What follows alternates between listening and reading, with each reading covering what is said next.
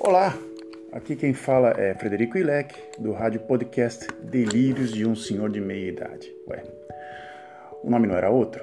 Sim, o nome era Filosofa, Filósofo, Filosofa, mas eu achei isso, esse nome um pouco um delírio. Aí eu falei assim, ah, quer saber, se é delírio ou não, estou na meia idade, então Delírios de um Senhor de Meia Idade. É, bem, ouvi o primeiro programa, né, e resolvi mudar o nome, pois achei que em algumas partes minha eh, havia delírios e poderia corresponder à minha à minha crise de meia-idade, porque eu tenho 45 anos, né? Normal.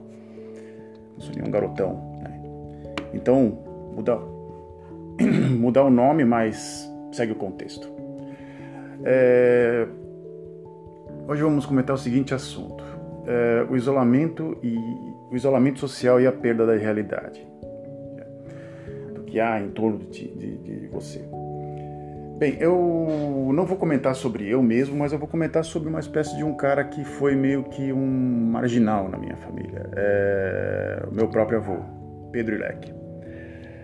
Bem, é... ele é um personagem assim muito estranho na minha família. Um cara de, de que havia só apenas histórias malucas sobre ele.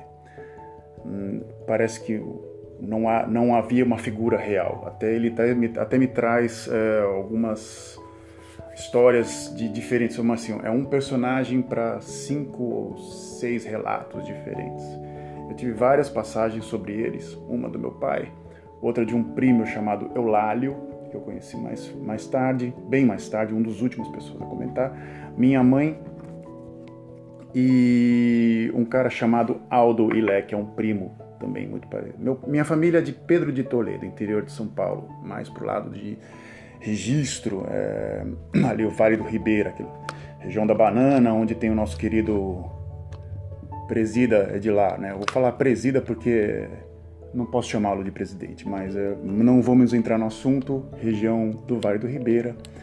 Então ali se, se, se vieram vários. É, houve uma colônia, uma pequena colônia de imigrantes da antiga Prússia, né? Falavam alemão, era uma coisa muito é, estranha, é, não é uma história muito clara, porque não há nada escrito, há tudo falado, então ninguém resolveu escrever a, a história.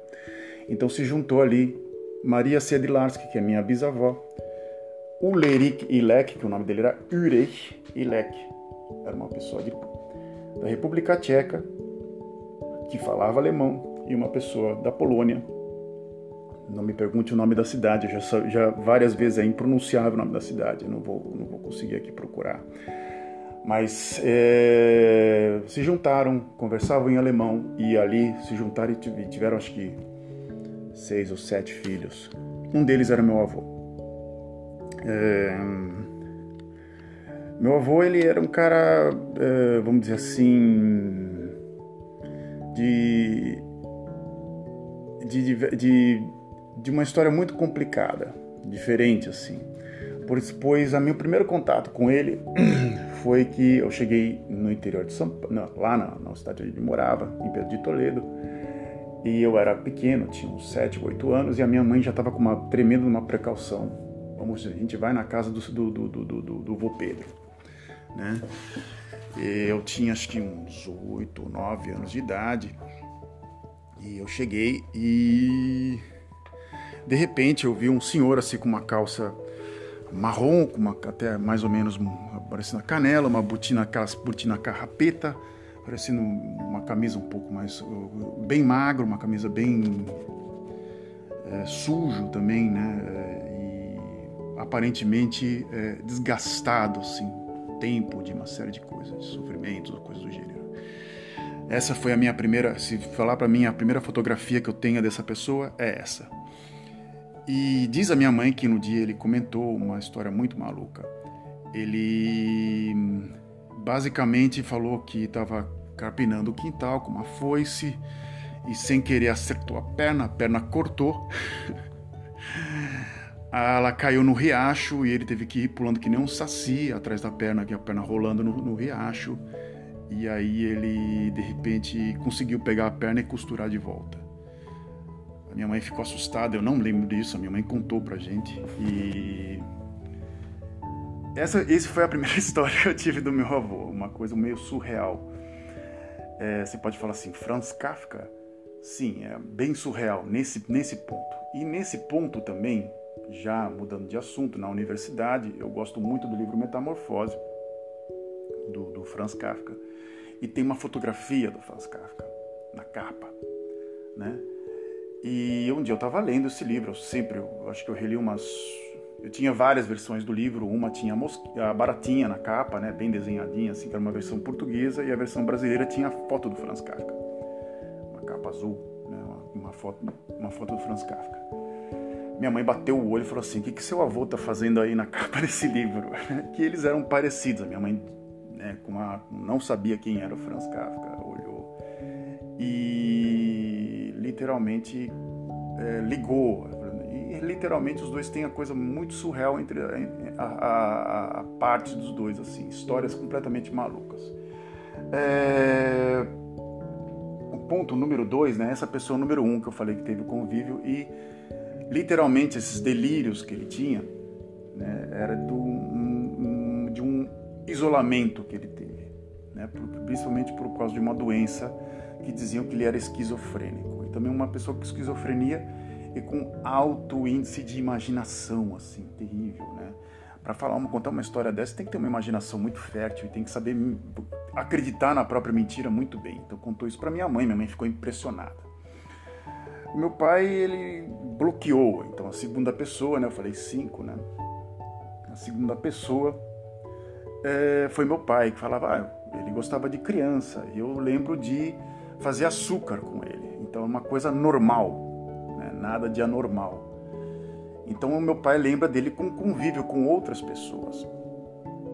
Então ele era um cara, era aquele pai que pegava lá o, interior, ia fazer açúcar, tinha que moer a cana, moer, tirava o suco da garapa, fazia-se a rapadura, da rapadura se distribuía o açúcar para as outras famílias, que era uma família, era uma comunidade ali na, na, na de Toledo, e do, daquele açúcar, um fazia o açúcar e distribuía para o resto. Bem, essa é a memória do meu pai. Ele em si, ele bloqueou é, depois que aconteceu. Eles, o meu avô e minha avó, eles eram juntos e de repente, de um, de desses surtos psíquicos dele, acho que a minha avó deve ter ficado de completamente de, de saco cheio, para falar assim, e resolveu dar um, um abandonar ele. No que ele foi abandonado, ele foi abandonado pelo restante da família. Esse é o ponto número dois. Minha avó nunca comentou sobre o meu avô.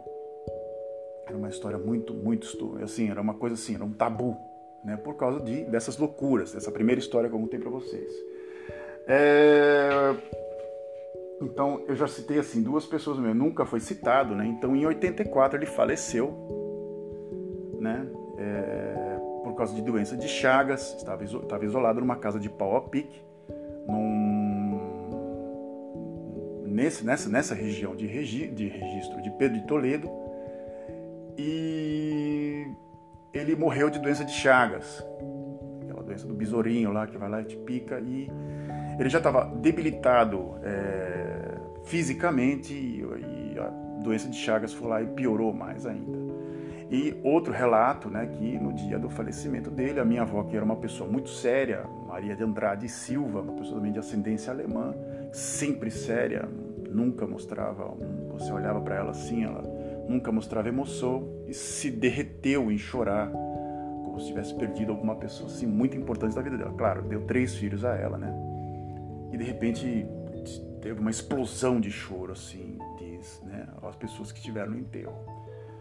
Bem, é... anos depois, né, na universidade, eu trabalhei num numa gráfica da faculdade. Eu, imprimia cópias para os estudantes e para os professores e a gente tinha contato com alguns alunos e eu tinha um crachá no meu peito escrito F. Ilek. Esse sobrenome, se caso você conheça alguém com esse sobrenome, não é tão comum. É um sobrenome é, que eu até hoje eu nunca encontrei tantas pessoas com esse mesmo sobrenome.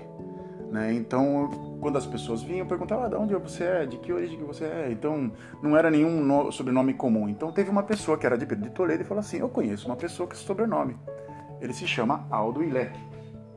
Eu falei: Sério? É... Então, ele vai vir aqui te visitar. Bem, ele veio me visitar, era um cara até muito parecido com meu avô, assim, o rosto, assim, muito, muito, muito, lembrava muito, assim, ele abriu a porta no que ele abriu a porta da gráfica, né, eu deixei ele entrar. Nem, nem, não muitas pessoas podiam entrar. Tinha um momento que a gente tinha um pouco mais de umas 15 minutos de folga, que não tinha tanta gente na, na gráfica para tirar cópia, coisa do dinheiro. Ele entrou, no que ele olhou para minha cara, ele morreu de dar risada.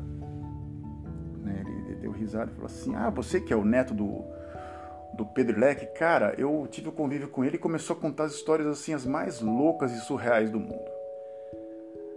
Eu falei, ah, caraca, que, foi um humorista, cara, porque ele as pessoas riam, assim, uma história do borboleta que ele matou com uma garrucha de um 38, sabe, aquelas coisas muito malucas, assim, né?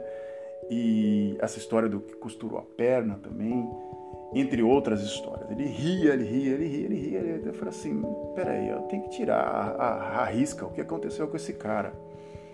Porque não é possível, é muito louco é, essa história. Todo mundo que olha para mim fala, ah, o Pedro Leque, ah, e começa a dar risada. Como se fosse um Pedro Malazarte, um cara, um, um ermitão, né? Um, aqueles caras que, que, que, que, quando fala, fala um monte de, de besteira, né? Eu falei assim, meu, tá, tá me, me enchendo o saco isso. Isso passou-se depois, muitos anos depois, eu resolvi tirar isso à risca. E aí eu fui encontrar um cara chamado Eulálio Ilek.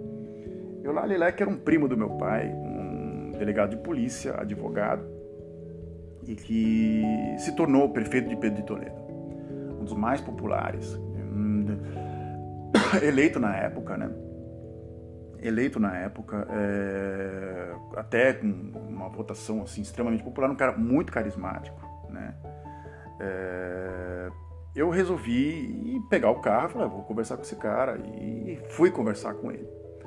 Né? E aí ele, como ele foi um dos únicos que não riu falando do meu avô. Ele pegou e falou assim: é, o trauma dele da separação foi tão grande que ele foi abandonado que ele resolveu se isolar.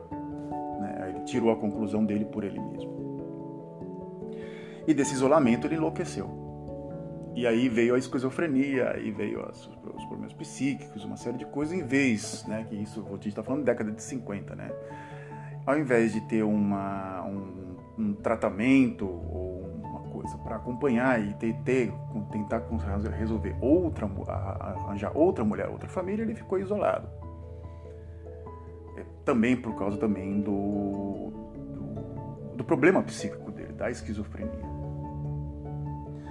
Então eu penso agora, tinha uma conclusão assim, pessoas que têm problemas assim sérios psíquicos assim, no momento de isolamento assim, é que o fato não é isolar, o fato é tentar continuar a manter o contato social. É... Aí perguntam assim para mim, você acha que é, o contato social vale a mídia social? A mídia social ela, ela, ela ajuda? Não, ela é horrível então por isso que eu até gosto até de recomendar algum, algumas leituras assim, literalmente sobre a mídia social.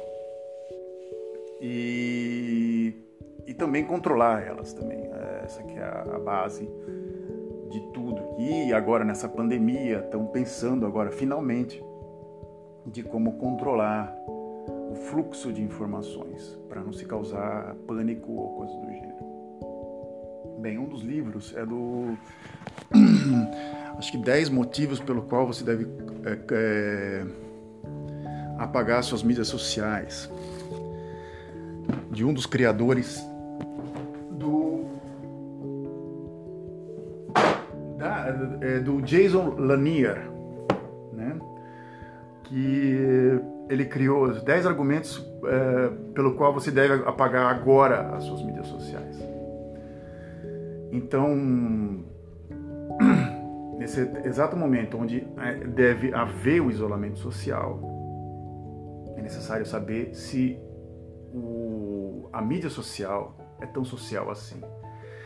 Em si, esse livro né, do Jason Lanier era um livro no qual ele comenta, ele Ele argumenta vários pontos no qual está sendo comentado agora, e nesse exato momento. o criador da, da realidade virtual e do mundo virtual questiona, questiona literalmente a, o poder da mídia social. Bem, voltando a, dando a, a dica de livro ou coisa do gênero, voltando ao ponto Pedro Leque, do que, que eu posso tirar em conclusão desse senhor Pedro Ileque. É, caso você tenha algum problema psíquico, alguma coisa séria, vai procurar um tratamento e não procura um tratamento religioso, né?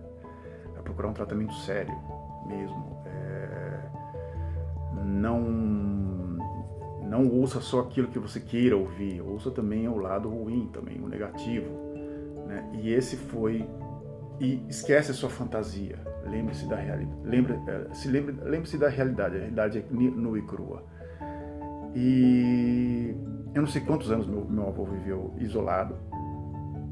Eu não sei o que, que aconteceu com ele depois, ou, ou só sei de histórias e de recortes de pequenos, porque é uma história um pouco vergonhosa. A gente sempre conta aquela, aquelas coisas no qual é, a gente gosta, ou como um avô que foi desbravador, que subiu o Monte Everest, que andou a pé da, de de São Paulo até o Vale do Jequitinhonha, sei lá, mas a gente nunca conta a coisa vergonhosa. Mas a gente tem que saber da coisa vergonhosa também. E esse ponto é, que, eu, que eu toco agora é o lado vergonhoso, principalmente da minha família que eu estou expondo aqui agora. E no qual sempre me traz é, lembranças e sempre me traz, quando, toda vez que eu fico isolado, ou eu tive anos também de isolamento também, me traz de volta a figura desse senhor e também a figura de Franz Kafka. Também os dois eram fisicamente parecidos, mas acho que não tem nada a ver. Acho que o, eu acho que o meu avô, o Pedro Leque, era mais louco que o Kafka, mas tudo bem. Bem, é, eu me despeço aqui. Né? É, aqui quem falou com vocês foi Frederico Ilek, é, do, do rádio podcast Delírio de um Senhor de Meia Idade, que eu sou eu mesmo. Né? É, e a gente vai conversando uh, no decorrer dessa, dessa semana. É, esse é o segundo programa. É, semana que vem tem o. A gente depende, dependendo do meu humor, de terça ou quarta-feira, vem sempre os novos podcasts. Até mais.